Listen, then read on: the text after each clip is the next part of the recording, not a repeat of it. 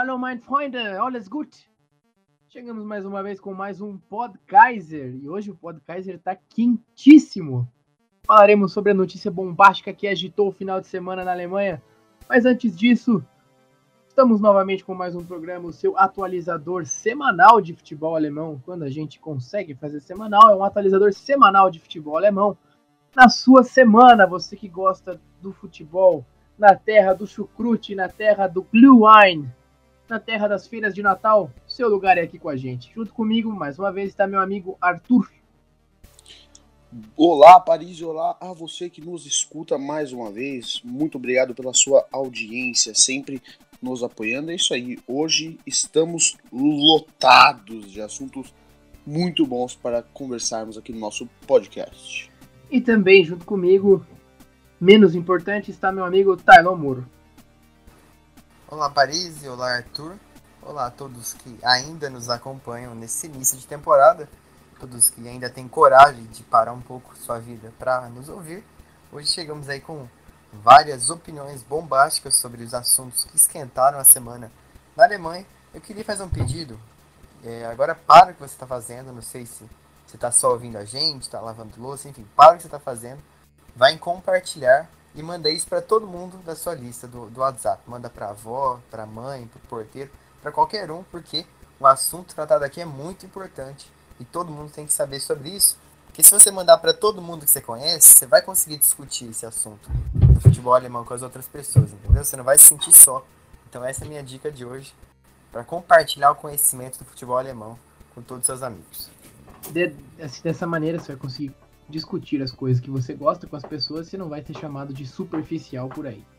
Bom, começando dando um giro na rodada das divisões inferiores, como é de praxe, começaremos lá de baixo da terceira divisão, onde tivemos muitos resultados impressionantes e o Duisburg na liderança da terceirona, o Duisburg que ganhou em casa do Krefelder Werdinger por 2 a 0 o Unterhaching ganhando fora de casa do Waldorf Mannheim por 3 a 0 é o vice-líder.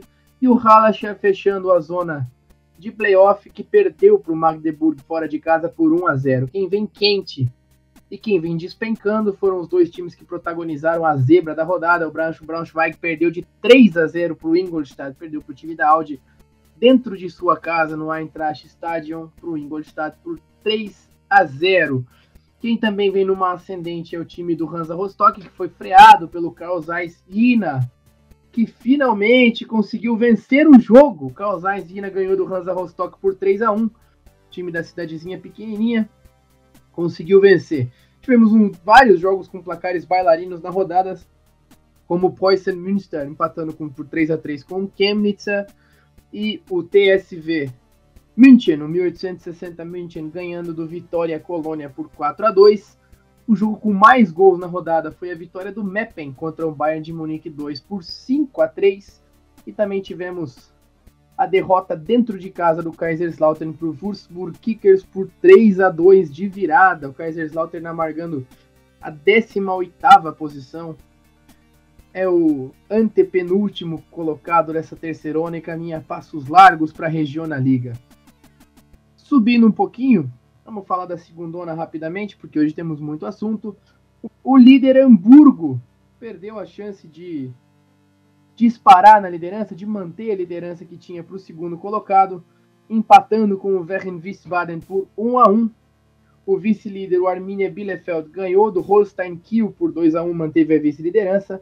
E o Stuttgart venceu o Dinamo Dresden por 3 a 1, ganhou do time da Alemanha Oriental, aí o Stuttgart dentro da Mercedes-Benz Arena. Resultados que merecem destaque também o Bochum, depois de fazer um jogo muito duro contra a equipe do Bayern de Munique no meio de semana pela Copa, venceu o Nuremberg fora de, eh, dentro de sua casa por 3 a 1 conseguiu respirar um pouquinho no campeonato. E também tivemos um empate entre o Aue e o Heidenheim lá no meio da tabela por 1 a 1. Também tivemos alguns jogos com placar bailarino, como o 3 a 3 entre o Regensburg e o Osnabrück, time que poderia aproximar um pouco mais do Regensburg da zona de acesso, infelizmente ficou um pouquinho para trás. E também o empate entre São Paulo e Karlsruhe, dois times tradicionais da Alemanha de meio de tabela, O nono e o oitavo, respectivamente, empataram em 2 a 2 na cidade de Hamburgo. Querem falar alguma coisa dessas divisões de baixo, Arthur? Olha só, queria re, é, ressaltar aí a vitória do Carlos Ina, a primeira da temporada, depois de 14 jogos. Parabéns aí à equipe. E também destacar negativamente o Kaiserslautern, né? Porque já fizemos nosso primeiro episódio, foi exaltando justamente a história do Kaiserslautern. É muito difícil ver um time desse indo, como você mesmo disse, Paris, a passos largos para a Regional Liga. E ressaltar que, seja na equipe A ou B, foi um fim de semana muito difícil para o torcedor do Bayern de Munique. Tomou duas goleadas aí. E também só parabenizar o Duisburg, tá? Subindo da cidade do nosso querido ouvinte da Alemanha. Para quem não sabe, nós temos um ouvinte em Duisburg. Isso aí, parabéns. Não sei se torce para algum rival, mas parabéns, porque a sua cidade irá para a Liga 2. É isso aí, um abraço pro nosso amigo de Duisburg aí, se puder mandar uma mensagem pra gente, até para dizer como que é morar na Alemanha, torcer por um time da Alemanha, provavelmente você torce por um time alemão. Mande sua mensagem para cá, estaremos felizes em receber a sua mensagem. Muito gratificante saber que temos pelo menos um ouvinte que não seja nossa mãe. Tylo, quer falar alguma coisa? Só ressaltar rapidinho a campanha de retomada da equipe do Stuttgart, que teve uma sequência de derrotas aí, mas logo retomou, né? Conseguiu ganhar do Hamburgo na Copa da Alemanha por 2 a 1 fora de casa e agora ganhou do Dinamo Dresden por 3 a 1, uma atuação muito boa do meia Ascacibar, argentino, que garantiu aí a vitória do Stuttgart e a terceira colocação do campeonato. Tem uma vantagem boa para o quarto, que é o Aue, e conseguiram aí flertar né, com os dois líderes empatados, Hamburgo e o Bielefeld. É isso aí, então terminamos sobre as divisões inferiores. Vamos subir para a primeira divisão, onde a gente teve uma rodada extremamente agitada, muitas coisas acontecendo dentro e fora de campo. Rodada que começou na sexta-feira com o início arrasador do Hoffenheim, fazendo 3 a 0 no primeiro tempo, em menos de 35 minutos, contra o Lanterninha Paderborn. E daí o Hoffenheim acabou tirando o pé, ficando apenas 3 a 0 na Rhein Arena. Hoffenheim subindo na tabela de classificação, chegando à nona colocação. Tivemos a derrota do Bayer Leverkusen dentro da Bayer Arena para o líder, líder cada vez mais líder, mais líder do que nunca, Borussia Mönchengladbach por 2 a 1 time que vem fazendo um, um trabalho muito excepcional, um time que joga muito bem. E sinceramente eu não vejo esse time perdendo a liderança tão facilmente para o time do Bayern de Munique, isso é uma coisa que a gente vai discutir depois. Tivemos a grande vitória do Borussia Dortmund por 3 a 0 dentro do Signal Iduna Park contra o Wolfsburg a goleada da rodada, uma das goleadas da rodada, talvez a mais impressionante da rodada, o Eintracht Frankfurt metendo 5 a 1 no Bayern de Munique, jogo que causou a demissão, custou o cargo do nosso amigo Nico Kovac. Tivemos a humilhação, a sapatada, a goleada, a abutuada do Red Bull Leipzig, do Rasenball Leipzig, para cima do Mainz 05 por 8 a 0. Destaque para o Timo Werner, que adora fazer gol em jogo assim. O Werder Bremen empatando em casa em 2 a 2 com o Freiburg. Freiburg caindo um pouquinho de desempenho do que vinha nas rodadas anteriores. O Union Berlin ganhando de 1 a 0 do Hertha num jogo que a gente vai fazer um especial sobre isso no próximo programa, que é que foi o primeiro jogo, primeiro derby de Berlim oficial desde a queda do muro pela Bundesliga, no, no jogo que fazia 30 anos desde a queda do muro de Berlim, um jogo muito interessante, que é um clássico, a gente vai fazer um especial sobre isso. O Fortuna do Sodorf ganhou do Colônia por 2 a 0 no domingo. E a Mini Harit ganhou do, do Augsburg por 3 a 2 Digo, Schalke 04 ganhou do Augsburg por 3 a 2 fora de casa, com gol do muso do cara desse podcast, a Mini Harit. Fala mesmo. Querem falar alguma coisa dessa rodada, além dos jogos que a gente vai tratar mais de perto, não? Só gostaria de falar que cada, cada dia que passa, a Mini Harit prova que vai ser o melhor do mundo futuramente. Lindo demais. É isso aí, não é, é, aquele cara sem sangue que a gente gosta, aquele cara que tem cheiro de ser pipoqueiro, mas que a gente não consegue não gostar, não é mesmo, Talo? Exatamente, jogadores sem sangue, que não são vibrantes, que não tem espírito de equipe, aquele cara que parece um banano dentro de campo é o cara que é bom. Não é à é. toa que o melhor do mundo hoje, Messi, é totalmente um nada, assim, cara que não se expressa, cara que não sente o jogo, mas ele faz o que faz há uns 15 anos ou mais, né? Uns 32. Antes da gente falar das, dos dois, das duas maiores equipes da, da Alemanha no momento, gostaria de ressaltar a grande temporada que vem fazendo o Borussia Mönchengladbach. É um time que aprendeu a jogar com três zagueiros, a formação do Marco Rose encaixou muito bem nesse time. Eu queria destacar o Marcos Turran. A gente falou no começo dessa temporada que o Marcos Turran era uma das grandes contratações da temporada e não é à toa, né, Théo? Exatamente, o Turan vem é, numa participação muito boa na Bundesliga até aqui. Em 10 jogos ele tem 9 participações, 5 gols e 4 assistências. 4 assistências sendo uma peça muito importante aí é, no esquema do Marco Rose.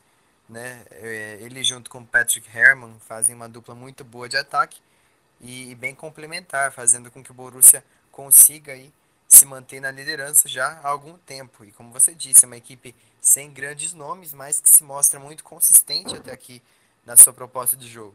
Eles conseguiram nesse final de semana ganhar da equipe do Bayer Leverkusen lá na, em territórios estrangeiros e é uma equipe muito bem montada também, o Leverkusen, né? Apesar de não viver grande fase, o elenco vem aí numa nítida queda desde o final da temporada passada, mas é uma equipe com grandes nomes e que, para mim, deveria fazer valer aí seu favoritismo e estar pelo menos no G4.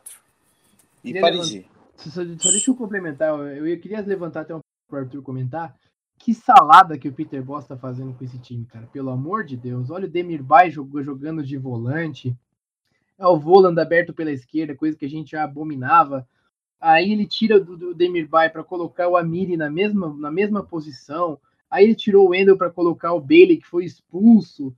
Tirou o Baumgartlinger no intervalo para colocar o Arangues. Foi uma, uma salada que esse cara fez e ele não colocou o craque dessa equipe, que é o Porran Paulo, né? Que é o melhor atacante da Europa, não é isso, Arthur?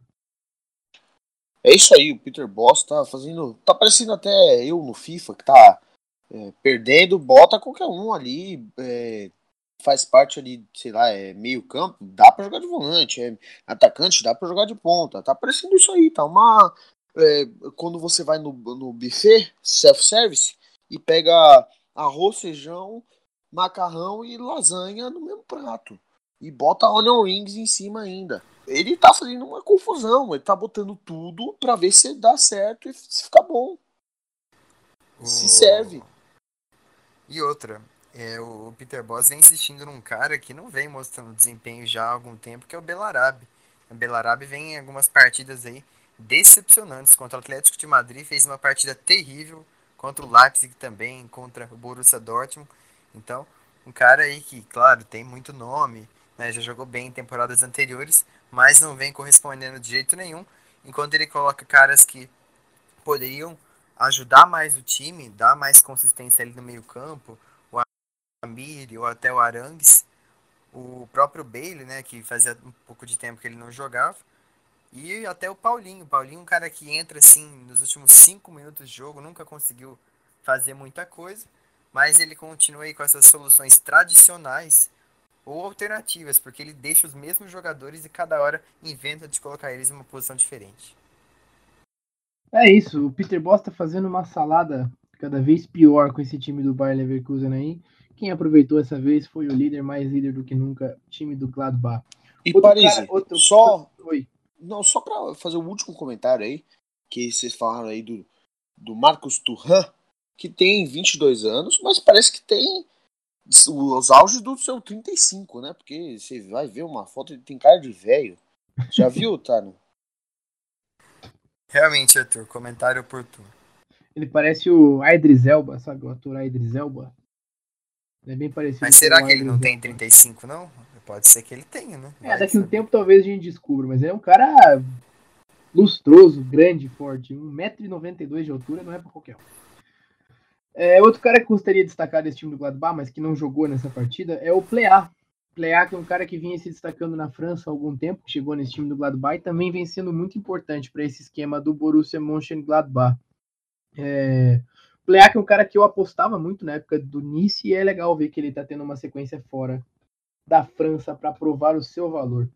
A gente, está e... vendo muitos, a gente tá vendo muitos jovens jogadores saindo da França ultimamente, indo para a Alemanha, né? O Parisi, ele não foi treinado pelo Lucien Favre no Nice? Foi, foi. Ele era, o, então, ele era, o, ele era do ele já Ele acho que hoje em dia seria muito influente no, no Borussia Dortmund. Podia ser uma peça que mudaria o estilo de jogo do, do time quando precisasse. Dada, dada as devidas proporções, obviamente, ele é um cara que lembra muito o estilo de jogo do Aubameyang. Ele não é tão rápido, mas ele lembra muito o estilo de jogo do Aubameyang. Ele jogou oito partidas na temporada, fez quatro gols e deu quatro assistências, uma, uma, uma participação por, de gol por jogo. O último jogo dele foi no Borussia 1 a 0 contra o Borussia Mönchengladbach. Ele ele acabou saindo na partida. Tem seis chances, grandes chances criadas, média de 1.5 passe decisivo por jogo. Ele é um cara bem voluntarioso, consegue desarmar aproximadamente uma vez por jogo e é um cara que consegue ganhar 50% dos seus duelos no chão e tem aproximadamente dois dribles bem sucedidos por jogo. Ele tá jogando nesse time do Gladbach mais como um matador, mas ele é um cara que vem jogando, vem fazendo uma grande temporada também, assim como o Turan. Vamos para o próximo jogo dessa rodada que merece um pouco de destaque. Vamos para o jogo do Rasenball Sport Leipzig contra o Mainz, que foi 8 a 0. Quer falar um pouquinho desse jogo, Tylon? O Red Bull que vinha numa desconfiança muito grande nos últimos jogos, né? Parece que deu a volta por cima. Realmente, Paris, o Red Bull que tinha ganhado já do Wolfsburg na última partida válida pela Copa da Alemanha, mas muitos tropeços na Bundesliga, né? Perdeu para o Freiburg, empatou com o Wolfsburg, empatou com o Leverkusen, então precisava aí de uma vitória para ganhar moral. E ela veio, né, sobre o mais, um time que está lá na parte de baixo da tabela, está aí na 15ª posição. É aquele jogo realmente para fazer estatística, né? O Timo Werner com 3 gols e 3 assistências. Você comentou que é o tipo de jogo que ele gosta. Não sei se deu a entender que ele é pipoqueiro nos decisivos. Ah, mas, capaz. Enfim. mas enfim, o, o, o Red Bull teve uma consistência muito grande, né? Praticamente dominou o jogo inteiro. Finalizou 12 vezes no alvo, fez 6 gols. Então uma bela partida ali do, jogo, do time do Julian Nagelsmann que segue na terceira posição, um pontinho atrás do Dortmund e 4 atrás do Gladbach. O, o Leipzig na próxima rodada vai enfrentar a equipe é, do Hertha Berlim e depois do Colônia. Então é possível aí que eles possam ascender ainda mais na tabela nos próximos jogos. Então é isso. Quer falar alguma coisa sobre esse jogo, Arthur? Só exaltar mais uma vez a ótima atuação do homem, do melhor atacante atualmente da Alemanha, o melhor atacante alemão atualmente. Desculpa, porque falando da Alemanha, esquecemos do senhor Robert Lewandowski. Ah, é, eu ia ressaltar isso. Melhor atacante alemão. Alemão da temporada. E olhe lá, olhe lá. Não, mas pô, fez três gols, deu três assistências. Que homem! Aliás, Luca, o Luca Valdschmidt tá cafungando no cangote dele para roubar essa vaga na seleção. O, o Paris. Eu. Acho que a gente tinha que fazer um especial, assim, mudando um pouco de assunto. E se Robert Lewandowski fosse alemão? O que queria acontecer? Ele não ia fazer gol em mata-mata de Copa do Mundo de qualquer maneira. Alfinetei. Vamos pro próximo jogo da rodada. Ah, queria ressaltar também o time do Mainz, apesar da goleada, não é um time todo ruim, né? Um time que vinha fazendo uma campanha até ok, mas que tá numa queda livre impressionante. E um dado curioso é que ele é o único time que não empatou na temporada. E ele conseguiu tomar 27 gols. Tudo bem que essa estatística foi inchada nessa partida, mas ele tomou 27 gols nessas 10 partidas e fez apenas 10. Era um time que na temporada passada até tinha uma solidez defensiva legal, mas que essa temporada se perdeu um pouquinho. É... E contém tem no time o grande Adam Salai, o húngaro, eterno reserva do Runtelar na época de Schalke 04. Próximo jogo que eu gostaria de falar um pouquinho também é do Werder Bremen contra o Freiburg. Foi um jogo muito bom. Freiburg que vinha jogando um dos melhores futebols mais legais da Alemanha também, um time que, apesar do não time que tem, consegue fazer jogos muito competitivos contra o próprio contra o próprio Werder Bremen e contra também o time do Borussia Dortmund, um time que joga no 5-2-3 e é um time muito legal que tem no Vincenzo Grifo, um italiano que frequentemente é convocado pela seleção, talvez a grande referência, não técnica, mas a referência até mesmo fora do campo, assim, um cara que tem muita liderança nesse time do Freiburg. Também tem o Nils Petersen, que fez dois gols nesse jogo, E o Luca Valtimite, que apesar de tudo não jogou essa partida, também é um jogador muito bom, um jovem jogador que a gente vem falando há muito tempo. Time do Werder Bremen tem o, o germano brasileiro Leonardo Bittencourt no time. Tem o, o Eckstein também, que é um cara que vem fazendo bastante gols. E o Selassie, que foi o cara que fez o gol nesse jogo. E o Rashica. O Rashica, para quem não sabe, ele é de Kosovo. E ele é o kosovar mais caro da história do futebol. Querem falar alguma coisa sobre esse jogo, Arthur? Olha, Paris, só comentar que o Nils Petersen tá fazendo gols a rodo, né? Voltou. E o Freiburg, ali na quinta colocação, no cangote do Bayern de Munique e do Heisenbach Leipzig. E com uma combinação de resultados já pode ir para segunda. Essa Bundesliga está uma feira. Qualquer resultado já te bota lá em cima ou te bota lá embaixo. Então, é uma fazenda. É isso aí, tá maravilhoso. O único time coitado é o Paderborn. Quer falar alguma coisa desse jogo, Tylon? Segue o jogo. Então tá bom. Vamos para a próxima partida. Eu não vou falar do derby, porque o derby a gente vai fazer um programa especial para comentar sobre, beleza? Vamos falar sobre Fortuna do Seudorf e Colônia. A Fortuna do Seudorf, no jogo dos desesperados lá embaixo, ganhou do Colônia e deixou a zona do rebaixamento, jogo que era muito importante, jogo de seis pontos. E o jogo do Augsburg contra o Schalke 04, que com gols de Bayer e Finn Bogason, time do Schalke fez o gol, time do Augsburg fez o gol, e com gol contra de Stefan Licksteiner, o pior jogador que eu já vi na história do futebol, Ozan Kabak, um, atacante, um zagueiro que foi disputado pelo Milan, inclusive o Schalke 04 acabou levando a melhor, ele que é ex-Stuttgart, e Amini, o deus Harit, fazendo o terceiro gol aos 37 do segundo tempo, dando números finais à partida. Um fato interessante é que esse jogo no Augsburg joga o irmão do Sami Kedira, o Rani Kedira. Tomou amarelinho no último lance da partida. Querem falar alguma coisa dessa partida? Quer falar, Tylon? É, só comentar sobre a partida do Schalke. Uma partida que era para ser bastante difícil para o David Wagner, porque ele perde o Salif Sané logo no comecinho do jogo aos 9 minutos. Aí ele faz uma certa improvisação.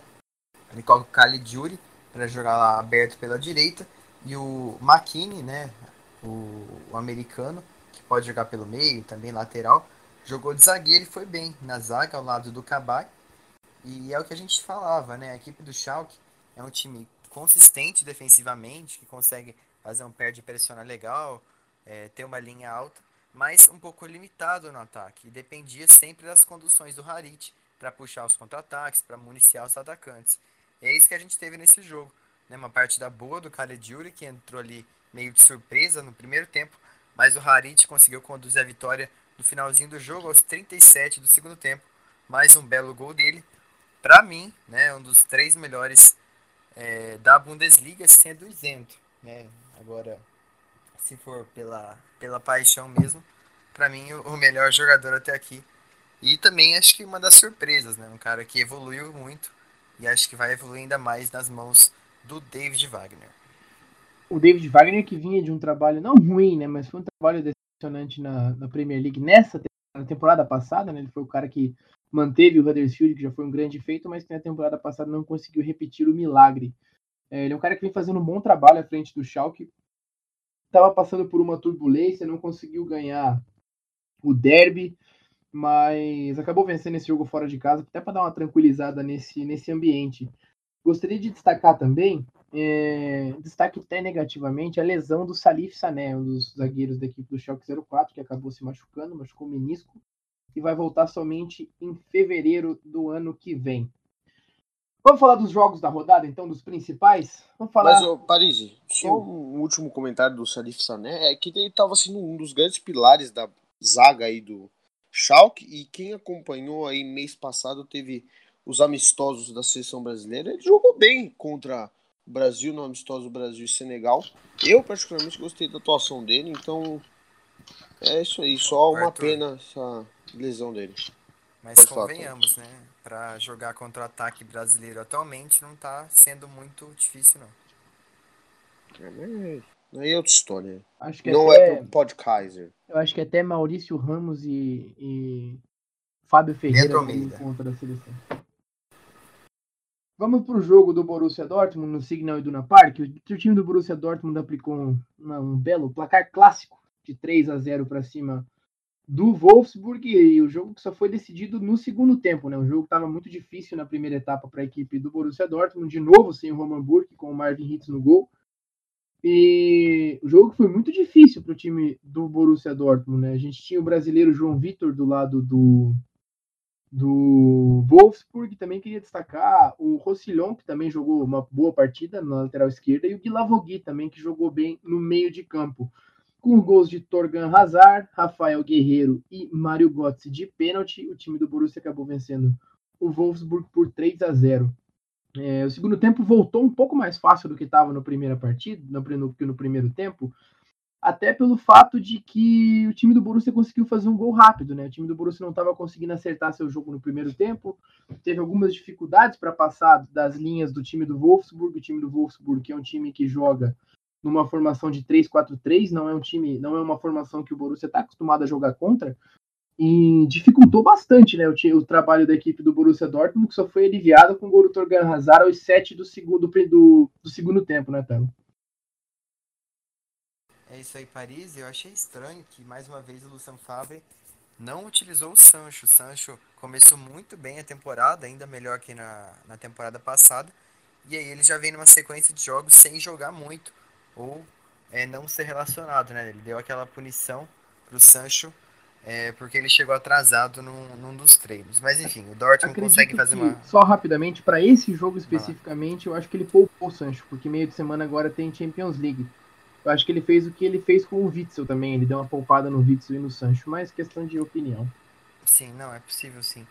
É, mas o Dortmund conseguiu vencer de uma forma até melhor em desempenho do que vinha jogando. Uma partida muito boa, mais uma do Hakimi.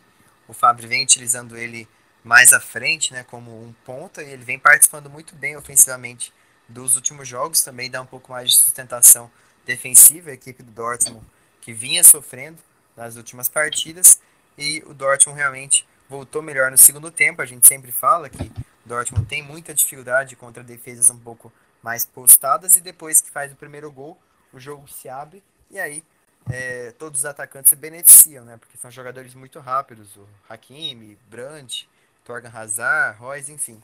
Uma partida boa, Guerreiro também jogou bem, cara que às vezes é um pouco irregular, mas ele tem muita técnica. E aí o Dortmund consegue uma vitória importante para chegar aí empatado na empatado não, é, na segunda colocação à frente do Leipzig e atrás do Gladbach. E Arthur, quer falar alguma coisa sobre esse jogo? Quer falar sobre no Dortmund? Ah, só ressaltar que, meu, estou um pouco decepcionado aí com o Dortmund. Achei que poderia estar melhor, poderia até estar ocupando o atual local do Borussia Mönchengladbach, né? Então, não sei, esperava mais do Dortmund nessa temporada. Vamos para o jogo que definiu o futuro do grande da Alemanha. Vamos a Eintracht Frankfurt contra o Bayern de Munique, uma sapatada, uma goleada, uma humilhação que o time do Bayern não está acostumado, principalmente em âmbito doméstico. Cinco para o Eintracht, isso mesmo que você ouviu, cinco para o Eintracht, um para o Bayern de Munique. É, só para começar a falar do jogo, eu gostaria de ressaltar a tragédia que foi a escalação do senhor Nico Kovac para essa partida. Ele escalou Manuel Neuer no gol e eu acho que foi a única não improvisação que ele fez. Ele colocou o Pavar na, na, na direita, com Boateng e Alaba no miolo de zaga e o Alonso Davis na esquerda.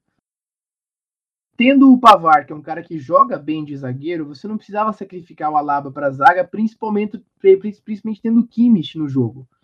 Se você recua o Kimmich para lateral direita, joga o Pavar para zaga, com certeza o Bayern de Munique não ia ter tomado o gol. O Boateng acabou cometendo uma falta desastrosa aos 9 minutos do primeiro tempo. Depois, 15 minutos depois, já 20 minutos depois, já teve o gol do Kostic abrindo o placar por 1 a 0. E a partir daí foi um desastre completo que se não fosse Manuel Neuer poderia ter sido pior. Ele colocou o Joshua Kimmich e o Thiago Alcântara como os dois volantes nesse 4-2-3-1, com o Thomas Miller aberto na direita, Gnabry aberto na esquerda, flutuando e o Felipe Coutinho sendo responsável por armar a equipe.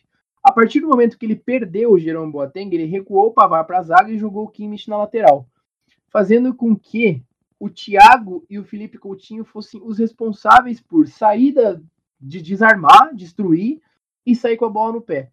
Depois disso, depois do gol, principalmente do Lewandowski, que foi numa jogada individual, o Bayern não, ele não chegou mais.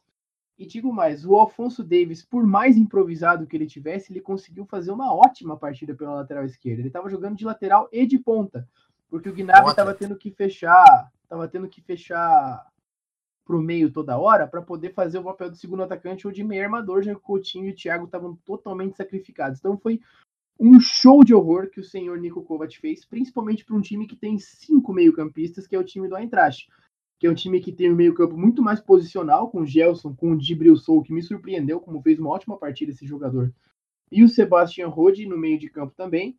E o Kostic deitou e rolou no lado direito, porque como o Pavar foi para a zaga, aquele corredor ficou aberto, porque o Kimmich estava tendo que tentar organizar o jogo pelo meio de campo também, e o Thomas Miller não marca nem eu, gordo pra caramba. Então foi um passeio do time do, do, do o tempo todo. Por mais que o Lewandowski tenha feito 2 a 1 em nenhum momento o time do Frankfurt se sentiu ameaçado para tomar o um empate. E o Adolf Hutter, que é o técnico do. Quase, hein? O Adolf Hutter, que é o técnico do Eintracht, deu uma aula para o Kovac de como armar um meio-campo e principalmente como armar um time. O Kovac terminou a partida com. Ele, ele colocou daí no jogo o Ravi Goretzka para tentar corrigir o que ele estava fazendo de errado, mas colocou o Goretzka e o Ravi Martinez já estava 4 a 1 para a equipe do Eintracht. Então, ele corrigiu muito tarde os problemas que eram evidentes na equipe do Bayern de Munique. Essa é a minha análise da partida. Tyler, o que, que você achou do jogo? Insanidade total que fez o Nikovac. Não sei que, o que é treineiro lá na Alemanha, mas ele é um total treineiro, né? E algo que a gente já havia anunciado aqui há muito tempo. Primeiro, sobre a inconsistência do Bayern de Munique, que vencia e não convencia. Segundo, sobre a escalação que ele colocou em campo no jogo passado colocando Coutinho e Miller de interiores.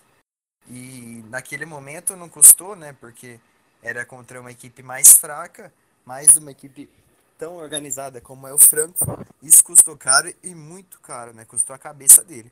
Mas enfim, você falando sobre os posicionamentos dos jogadores, eu ainda acho que, assim, dentre as possibilidades dos que entraram em campo, ainda era a melhor coisa possível, porque não dava para ele colocar sei lá, o, o Coutinho e o Miller de interiores novamente. Ele colocou o Miller na ponta para tentar melhorar.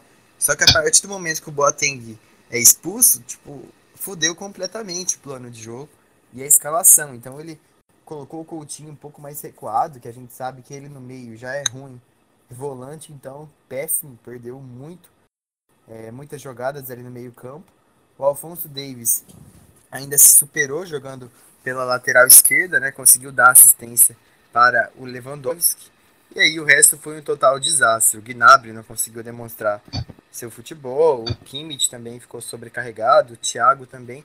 Então, um show de horrores total que ele fez, tendo quatro meio-campistas no banco. Ele tinha Goretzka, tinha Cuisans, tinha Tolisso e tinha Ravi Martinez. E tinha mais um zagueiro que era o Lucas Mai. Então, se há anos anteriores a gente viu Guardiola tendo que improvisar, Alaba, Kimmich, Lana Zaga, enfim, tendo que fazer um monte de coisa para tentar rearranjar o time, agora não pode reclamar porque é um time muito mais completo, muito mais farto em opções e ele faz uma coisa dessa. Eu acho que foi pouca goleada e foi pouco ter perdido emprego, porque foi totalmente maluco o que ele fez, que vinha fazendo já, mas para essa, essa partida foi realmente ridículo. É, tem dois pontos que eu gostaria de levantar antes de passar para o Arthur, que é o seguinte. É, quando você fala que foi o melhor possível que ele fez com os jogadores, sim, eu também acho. Mas com as peças que ele tinha no banco de reserva, ele podia ter escalado o meio-campo muito mais forte. Se ele deixa o Coutinho descansar um pouquinho, se ele deixa o Coutinho no banco e entra com Goretzka, Thiago e Kimmich, já não seria um desastre completo. Se ele entra com o Pavar na zaga, já não seria um, um desastre completo se ele entra com até com o próprio Tolisso, que é um cara que vem jogando bem com a equipe do Bayern de Munique, já não seria um desastre completo. Então acho que o problema com foi certeza. as opções da escalação. Tudo bem, os jogadores que estavam em campo ele até posicionou de maneira correta, mas totalmente errado. Outro ponto que eu gostaria de destacar é que não foi só o resultado que o derrubou. Ele teve tem bom retrospecto, tem média de 2.26 pontos por partida, 65 jogos, 45 vitórias, 12 empates e somente 8 derrotas.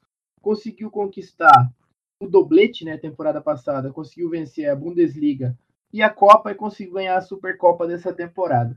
Acho que o maior problema não está nisso aí. O maior problema está principalmente na performance do time dentro do campo. Nas últimas Champions Leagues, é um time que perdeu completamente o, o, o, respeito que vinha tendo das outras equipes. Não é um time que chega na semifinal mais com tanta facilidade assim. Perdeu para o Liverpool dentro de casa. Tudo bem que era um Liverpool muito forte, mas você não pode perder daquela maneira que perdeu na temporada passada. E até mesmo na própria Bundesliga, a gente lembra como foi ano passado, de quase perder o título para a equipe do Borussia Dortmund. E como esse ano está na terceira colocação, deixando quarta colocação, deixando o time do Gladbach, do Dortmund parar na tabela. Então eu acho que não foi só resultados que derrubaram o Kovac, foi principalmente o desempenho do time ao longo do, do campeonato, não é isso, Arthur? Sim, com toda certeza. E como o Tynon falou, na, no jogo passado ele já tinha feito uma escalação horrenda, mas saiu impune. Eu acho que por conta disso ele achou que ia dar certo no jogo de desse final de semana, no jogo dessa rodada. Ele achou que pelo fato de ter dado certo, podia continuar indo e indo e indo.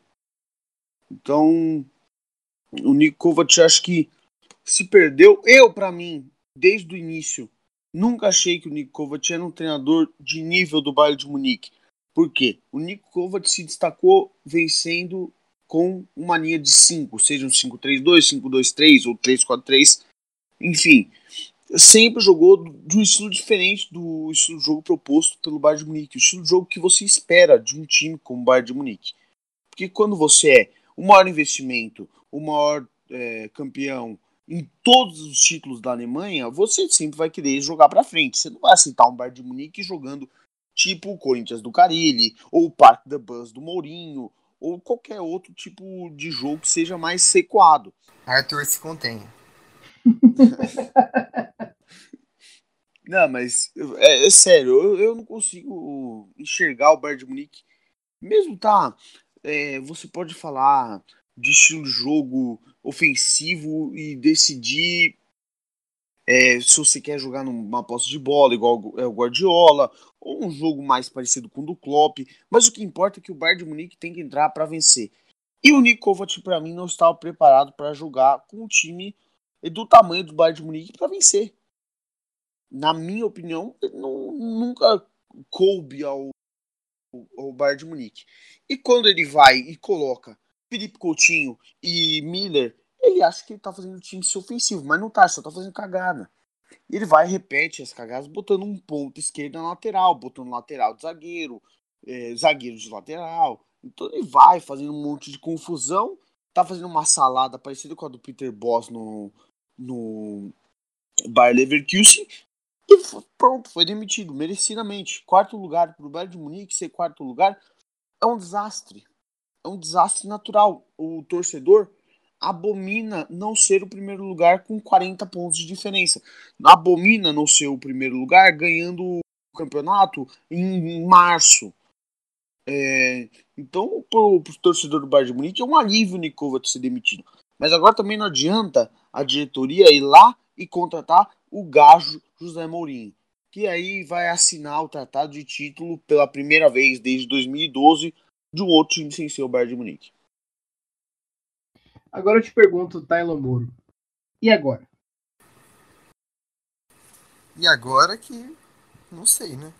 A gente estava comentando fora do ar que o Nagelsmann seria uma boa opção, mas ele está totalmente comprometido com o projeto do Leipzig.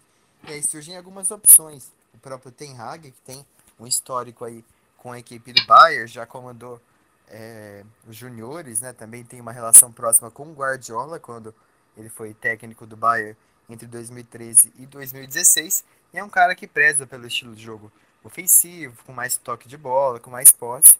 E acho que até cairia bem com esses jogadores que o Bayern tem, né? O próprio Thiago, Kimmich, também os jovens que estão chegando agora. É um cara que poderia dar bastante certo. Só que ele também já disse que está comprometido com a Ajax até o final da temporada.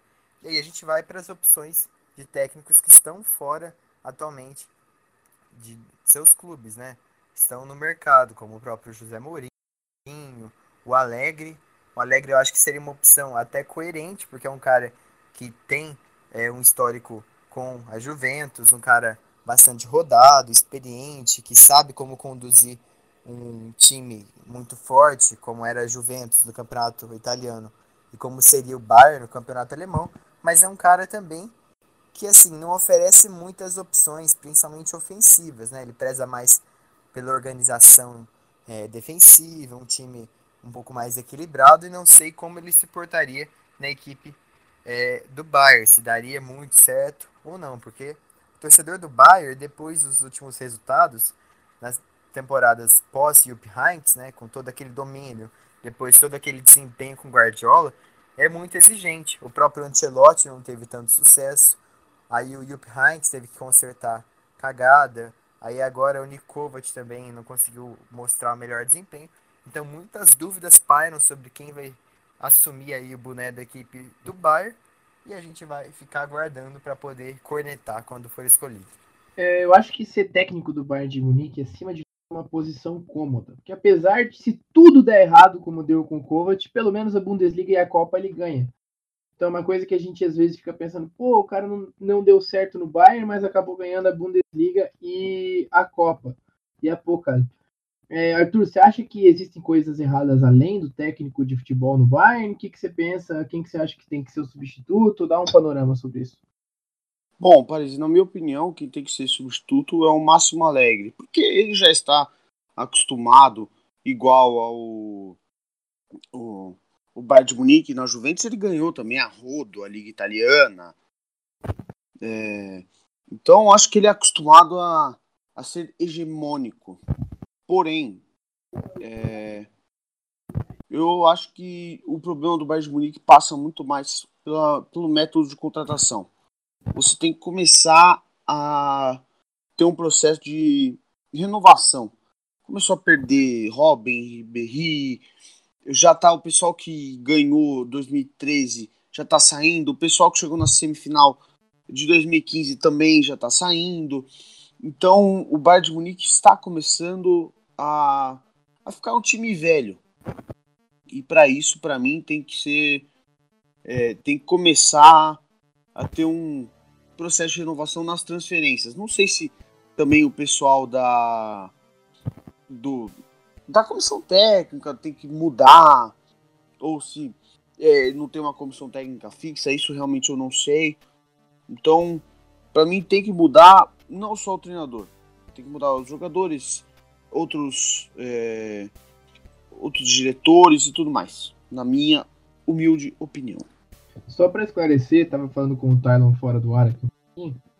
É, a gente estava lendo até mensagens do Build dizendo que o time do Bayern de Munique vai dar preferência principalmente para falantes da língua alemã. Então aí a gente já exclui alguns, alguns técnicos e ressalta que o Mourinho vem aprendendo alemão. Ele é um cara que está se dedicando para aprender alemão talvez por outro objetivo, né? Ele estava de olho na vaga do Dortmund, mas talvez ele caia para cima, né? Talvez surja uma vaguinha no time do Bayern de Munique. É, eu acredito que essa vaga vai acabar ficando em âmbito doméstico nesse primeiro momento, talvez com o interino até o final da temporada. Não sei se o time do Bayern vai aguentar pelo menos até, ju até janeiro com o fantasma de um técnico que talvez chegue agora para dar errado. Não sei se é a melhor hora para trocar, se vai esperar até a janela, se vai empurrar essa temporada com a barriga e tentar, seja o que Deus quiser, tentar reformular tudo a temporada que vem com mais tempo. Mas era nítido que o Kovac uma hora iria cair, era nítido que o Kovac iria cair essa temporada e era nítido que o time do Bayern não estava mais rendendo a mesma coisa. Eu acho que o time do Bayern vai acabar tentando convencer o Ten Hag para ir para o time do Bayern no final da temporada e talvez pegar um técnico alemão um pouco mais experiente nessa temporada atual. É, lembrando que o Arthur até comentou com a gente que o Luca Toni tá tentando cavar uma vaguinha de técnico nesse time do Bayern de Munique. Vamos lá, jogo rápido para encerrar o podcast. Tylon, quem você quem contrataria? Então, Paris, por gosto eu contrataria o Ten Hag, mas eu acho que ele não vai sair do Ajax nesse momento. Então eu acho que vai vir um técnico mais experiente. Talvez venha o Alegre, enfim, vamos ver. Arthur, você é o Ruminig por um dia. Além de ter sido um bom atacante, quem você contrataria? Olha, eu, preferencialmente, eu daria uma chance para o Alegre. Não gosto do do jogo do Mourinho. O Alegre, o que está disponível no mercado é ele, hoje em dia. Porém, não me surpreenderia se viesse o próprio Mourinho ou até algum outro falante da língua alemã.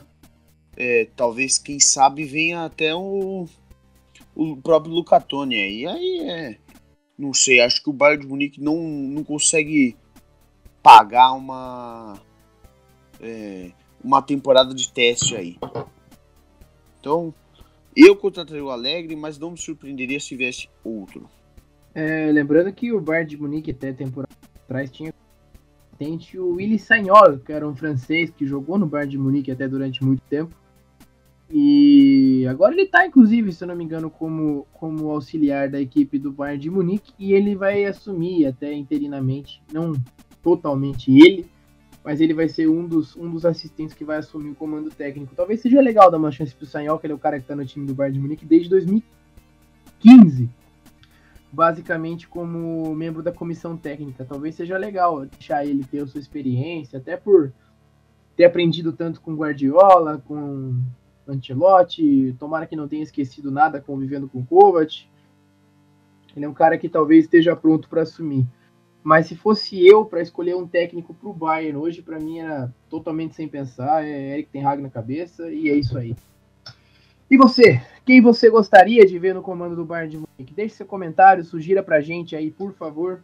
Leremos os comentários no próximo episódio, que será, como eu disse, um especial sobre o Berlina Derby. Derby de Berlim, que teve vitória do Union Berlim 1 a 0. Muito obrigado, Tylon. Muito obrigado pela participação. Valeu. Valeu, Paris. Só uma, uma pequena, uma pequena, um pequeno questionamento. Nico Kovac ou Luxemburgo? Luxemburgo ganhou cinco brasileiros. Acho que não tem nada. Luxemburgo revelou Rivaldo. Paremos por aí. Arthur, muito obrigado pela participação. Valeu. Muito obrigado, Gustavo. Muito obrigado, Tynon. Muito obrigado a você que teve coragem de ficar nos escutando aqui. É isso aí. Muito, muito obrigado por sempre nos apoiar e sempre estar escutando o nosso querido, o meu, o seu, o nosso podcast. É isso aí, pessoal. Muito obrigado. Valeu. Até mais. Adeus. Tschüss. Auf Wiedersehen.